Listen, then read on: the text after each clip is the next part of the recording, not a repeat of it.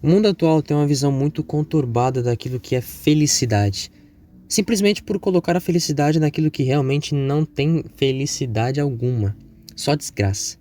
E no dito popular, as pessoas acabam quebrando a cara. Esse que nos ensina o primeiro salmo da Bíblia. Ele começa dizendo: Feliz o homem que não procede conforme o conselho dos ímpios. Ou seja, feliz do homem que não dialoga com o pecado, que não dá brechas ao demônio, que sente uma atração e não consente a ela, que está conforme à lei de Deus e não disforme para seguir o pecado, o demônio. Não trilha o caminho dos pecadores, aquele que não escolhe pecar. Esse segundo tópico é aqueles que, primeiro, no primeiro nível, ouviram o pecado, foram seduzidos e nesse segundo tópico eles agora escolheram pecar.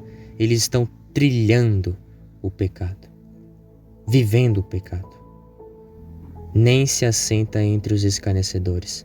Agora, no terceiro nível, é como ele sendo um professor do pecado, ensinando a pecar através do seu exemplo. Como fez Eva. Ela primeiro foi seduzida pelas palavras mentirosas do demônio. Vocês serão como deuses. Ele tem medo, Deus tem medo que você se torne o Senhor da vida ilusão, passageiro, morte. Essas palavras são de morte, são de ruínas, são de trevas. Essas palavras nos trazem uma sensação de, de infelicidade, uma aparência caduca, chula, estrúxula, incapaz, sem profundidade, sem constância, sem fundamento. Tudo isso tudo isso para nos enganar. E aí, quando escolhemos pecar, nós aderimos o pecado. E no terceiro nível, como Eva fez, depois de comer do fruto, ainda deu para Adão, ensinou Adão a pecar. E sabiamente, o Salmo 1 nos ensina, apresentando os tópicos negativos e depois os positivos, para a bem-aventurança. Feliz é aquele que se compraz no serviço do Senhor e medita sua lei, dia e noite. Feliz aquele que se encontra em Deus. Feliz aquele que se abandona em Deus. Feliz aquele que se perde para encontrar a Deus. Feliz aquele que quer abandonar todas as infelicidades que o mundo chama de felicidade, que o mundo atrai pela sua loucura, para seguir a sabedoria de Deus, que o mundo intitula como loucura. A verdadeira loucura, meus irmãos, é se afastar da felicidade. Quem quer ser infeliz? Por isso que o demônio seduz, seduz, e ele é inteligente porque usa desses três tópicos: seduz, consente a pessoa no pecado e faz a pessoa ensinar os outros a pecar.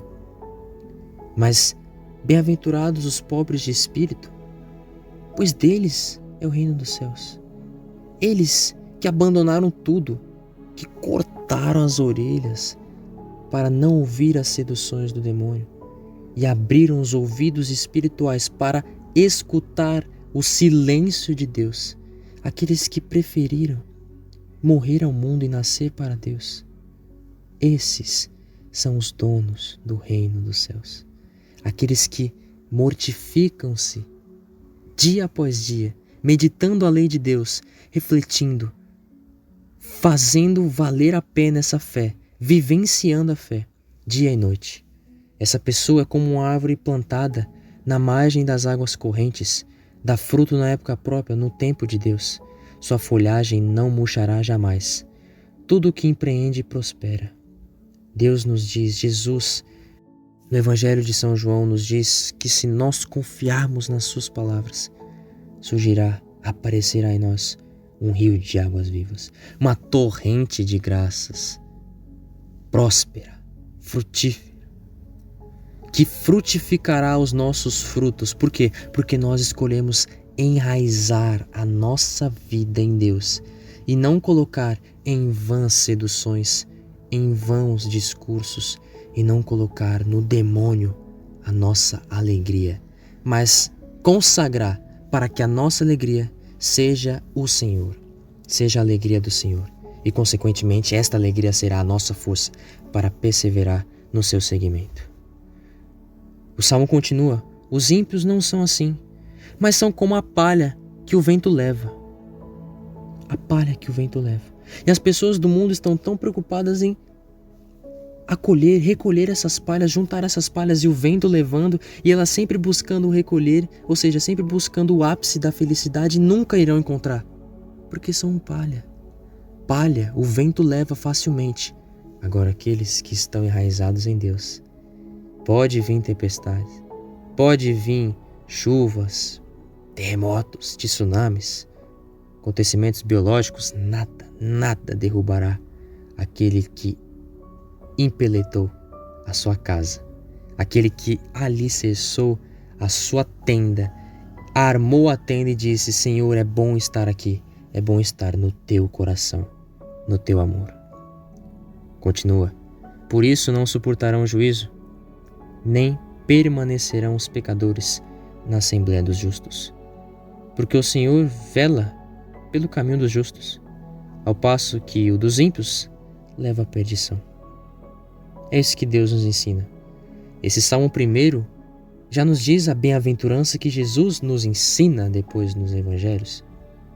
O sermão da montanha, o sermão da planície, as bem-aventuranças, os ais. E triste daqueles tolos que se apoiam no mundo, que erguem a sua, entre aspas, morada no demônio, no pecado, no passageiro, no deleite da desgraça. Mas bem-aventurados aqueles que dizem não, não ao mundo, não a seduções, não há mais um pecado, não há. Todo mundo peca, todo mundo faz, é só um pecadinho. Feliz daqueles que perseveram até o final, perseveram fiéis, firmes não por força própria, mas por força divina, por graça de Deus. Estes serão recompensados. Por quê? Porque pela sua pobreza de espírito, Deus os enriquece, dando o reino dos céus. Amém.